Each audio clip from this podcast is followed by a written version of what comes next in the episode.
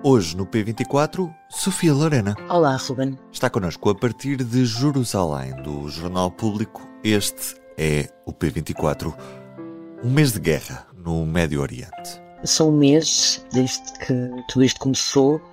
Aconteceu muita coisa e as pessoas aqui com quem eu consegui falar nestes dias, um, israelitas, judeus, israelitas, palestinianos, palestinianos, cristãos, gente comum, pessoas que trabalham em organizações não governamentais. A única coisa em comum que toda esta gente tem é, é esta sensação de que só conseguem viver um dia de cada vez, uma hora de cada vez.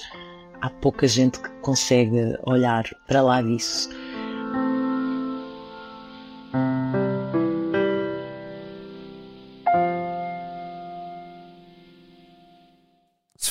Há, há, um mês o mundo acordou para imagens de terror em Israel. Pergunto se sabemos hoje quantos reféns é que ainda tem ao certo o Hamas. Há pelo menos 240 reféns em Gaza. Os números já, já, já, já variaram um bocadinho. Ainda ontem, uma adolescente que, que tinha sido dada como morta, ainda ontem a sua família foi, foi informada que não, que ela está, está refém em Gaza. O governo um, israelita terá informações de que muitos destes reféns ainda estão vivos, apesar de o Hamas uh, dizer com grande frequência que muitos deles já foram mortos nos bombardeamentos, nos bombardeamentos israelitas, já falam em, em dezenas.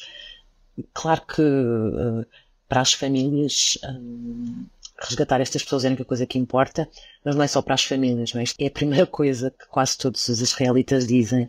Depois há, há aqueles que querem acreditar que está a ser feito tudo o que é possível para, para conseguir libertar estas pessoas vivas e há aqueles que estão muito zangados com, com o governo uh, por não cederem, por não uh, declararem um cessar-fogo, por não fazerem tudo o que for preciso para, para, resgatar, para resgatar estas pessoas.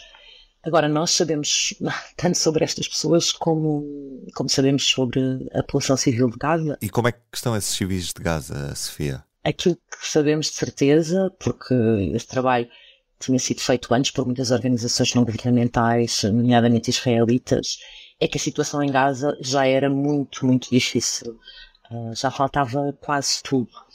E agora, a pouca ajuda humanitária que entra, que é uma percentagem uh, muito pequena, estamos a falar, imaginemos 20 caminhões que, foi, que entrou nos primeiros dias, houve dias que entraram 20, houve dias que entraram 30, Antes de 7 de outubro entravam 500 em média por dia e isso não chegava para, para suprir as necessidades. E do outro lado da faixa de Gaza, qual é que é a perspectiva de quem está em Israel e na Cisjordânia? As pessoas em Israel e na Cisjordânia, que é aquilo que eu tenho, que eu tenho podido acompanhar, aquilo que, que, que se vê, claro que todas as pessoas lidam hum, à sua própria maneira, à sua própria maneira com, com o que está a acontecer, com com o trauma que sofreram os israelitas no dia 7 e que é absolutamente uh, inimaginável e com o que está a acontecer em Gaza todos os dias desde então, que é igualmente indescritível. Todas as pessoas lidam à sua maneira com isso, mas toda a gente quer estar pelo melhor e toda a gente teme o pior. O pior pior pode ser tudo, não é? Se aquilo que aconteceu e se aquilo que está a acontecer era, era inimaginável, o pior pode de facto ser tudo. A situação na Cisjordânia já estava muito, muito tensa uh, antes disto acontecer. Uh, a expansão uh, dos colonos, o, o, o, apoio do exército aos colonos, os colonos a sentirem-se legitimados com alguns membros deste governo, era já, já, tinha, já tinha consequências graves no terreno e, e enfim, e a, e a, violência dos colonos um, disparou desde 7 de outubro. O que acontece agora é que se já era difícil às vezes em algumas situações distinguir colonos uh, de militares, neste momento um, essa distinção praticamente não existe porque com a, a, ida, com a mobilização dos reservistas para o sul, para, para, para a guerra em Gaza, há, há unidades que de facto, uh, unidades de defesa, enfim, de, de, de, regionais, locais, que foram substituídas por colonos, colonos que têm fardas, colonos que têm, colonos que têm armas. e, e, que se portam de facto como se, como se pudessem uh, fazer tudo. Nós pensamos às vezes nesta, nestas ações dos colónios e nestas, uh, e nesta violência e nesta expulsão de, de, populações como coisas que acontecem assim uh, no meio do nada, em, em aldeias perdidas. Mas a verdade é que um, há violência de colónios e há provocações diariamente aqui a acontecerem também em Jerusalém. Tu conheces bem esta, esta região do globo. Eu gostava que me contasses alguns dos retratos que, que tens visto e das situações que tens vivido ao longo destes últimos dias. Uma coisa que está a acontecer agora e que eu acho que é diferente de outras alturas e que, e que faz com que haja muitas histórias, infelizmente, que eu gostava de contar e que, e que não estou a conseguir, é que as pessoas são mais do que nunca uh, desconfiadas umas das outras. Por exemplo, se se eu tenho um, um, um palestiniano israelita a trabalhar comigo, um, é muito difícil que eu consiga falar com palestinianos com ele, portanto é melhor eu, eu tentar fazer isso sozinha.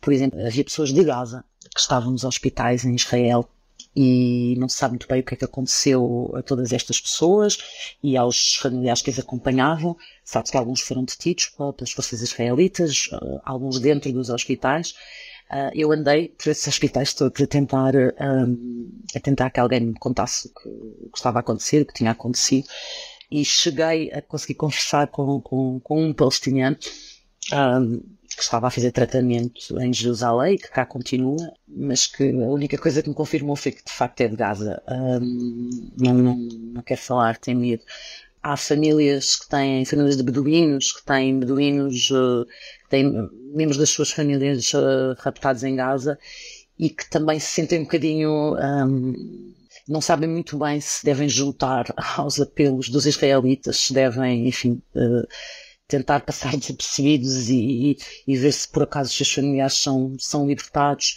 Um, há muita gente que não sabe muito bem, muito bem como, uh, como agir. Mas depois há também histórias hum, absolutamente incríveis de capacidade de empatia, de, de, de, pessoas que conseguiram de facto muito rapidamente transformar uh, o trauma que sofreram, uh, ou porque perderam os pais, ou porque perderam uma filha no dia 7, em força e energia para defenderem que a partir de agora tem que ser tudo diferente. Uh, que violência traz violência e mais violência e mais violência, que nem os israelitas vão sair daqui, nem os palestinianos vão sair daqui. E isso é, é essas vozes virem uh, de pessoas que perderam tudo, não é? Que, que perderam, que sofreram o inimaginável, dá-lhes de facto muita força. Uh, começa a haver manifestações contra o governo em Israel e, e nessas manifestações há pessoas que dizem que tiveram muitas dúvidas em, em voltar a protestar, muitas delas já tinham passado meses na rua um, contra o governo de, de Benjamin Netanyahu, mas a partir do momento em que ouvem estes familiares pedirem que o façam, sentem que, sentem que têm, que têm, eh, é como se tivessem, se tivessem direito a, a, a, ir para a rua, porque de facto a questão dos reféns é, é omnipresente, está presente em todo lado, em todas as conversas, em todas as ruas de todas as cidades israelitas, uh, os rostos destas pessoas, há instalações com, com, com com, com as 240 camas, com berços, com, enfim, carrinhos de bebê.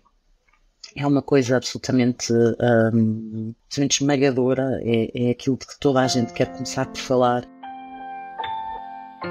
Mas o que é certo é que a situação política está a fazer com que o cessar-fogo seja um cenário pouco provável. Há muitas pessoas e muitas organizações que uh, continuam, obviamente, a trabalhar, continuam a falar, continuam a, ainda mais, não é? Porque neste momento o, o que se faz em Gaza é, é, é absolutamente aterrador e não, tem, e não tem fim à vista, mas ao mesmo tempo estas pessoas e estas organizações estão a ter mais dificuldade em ser ouvidas e algumas temem mesmo que possam ser impedidas de fazer, de fazer o seu trabalho, porque a retórica uh, uh, que vem de, algum, de, alguns membros do governo e que são pessoas que antes podiam considerar uh, simples radicais, extremistas que estavam nas franjas, mas cuja entrada no governo um, tornou as suas ideias extremistas, extremistas uh, política, política israelita, não é? Passaram a fazer política.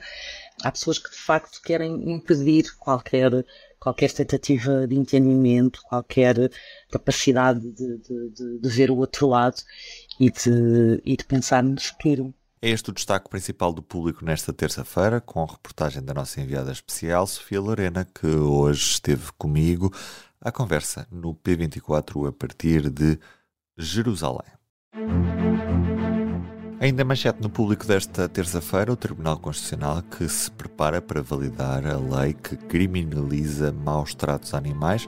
Em 2022, os juízes do Palácio Raton tinham-se pronunciado pela inconstitucionalidade da lei mais de uma dezena de vezes. Agora as coisas deverão mudar. Eu sou o Ruben Martins, do P24 é tudo por hoje, com a Sofia Lorena a partir do Médio Oriente e a música original da Ana Marques Maia. Até amanhã. O público fica no ouvido. Na Toyota, vamos ao volante do novo Toyota CHR para um futuro mais sustentável. Se esse também é o seu destino, escolha juntar-se a nós. O novo Toyota CHR, para além de híbrido ou híbrido plug-in, incorpora materiais feitos de redes retiradas do mar. Assim, foi pensado para quem escolhe ter um estilo de vida mais ecológico e consciente. Cada escolha conta e escolher o novo Toyota CHR é ir mais além pelo planeta azul. Saiba mais em toyota.pt